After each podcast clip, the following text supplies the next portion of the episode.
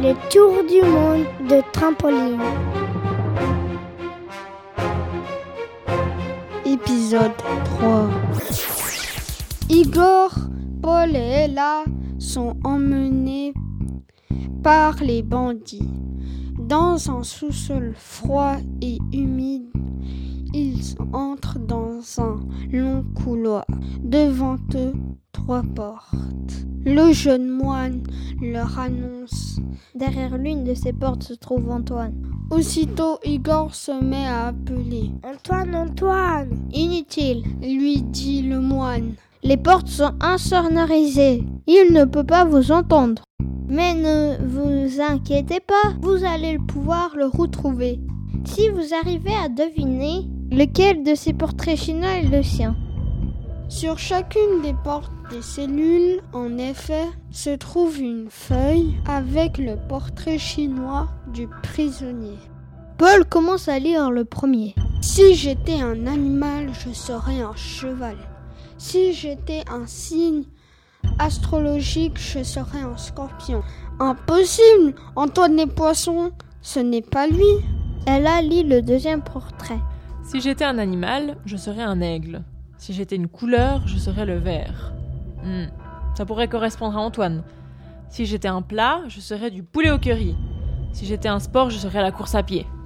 Igor continue avec le troisième portrait. Si j'étais un animal, je serais le kangourou. Si j'étais un sport, je serais le surf. Si j'étais une plante, je serais un cactus. Et si c'était celui-ci, Antoine? Paul dit C'est vrai que ça lui irait bien. Mais je crois qu'il préfère la course à pied. Elle a tranche. Tu as raison, Antoine n'est jamais allé en Australie. Ça n'est pas lui.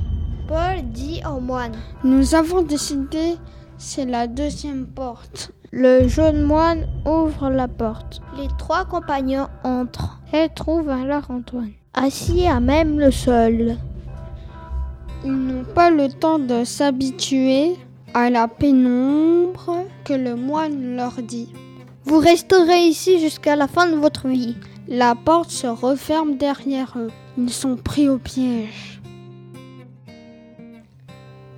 Antoine est malgré tout bien content de les voir. Il leur explique.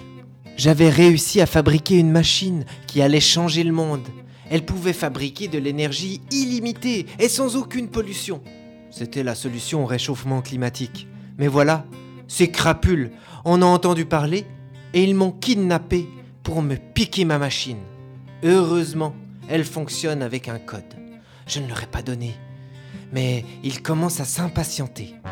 Les quatre amis s'activent pour essayer de trouver un moyen pour s'échapper. Mais la pièce semble sans issue.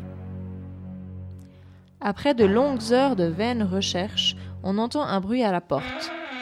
Quelqu'un tourne une clé dans la serrure. Igor cherche quelque chose pour surprendre le gardien, mais ils sont désarmés.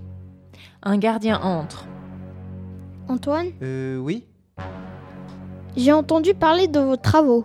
Mon équipe a réussi à vous localiser et je suis là pour vous libérer, car je veux qu'on puisse sauver la planète. Attention, il faut faire vite Plusieurs malfaiteurs sont à votre trousse.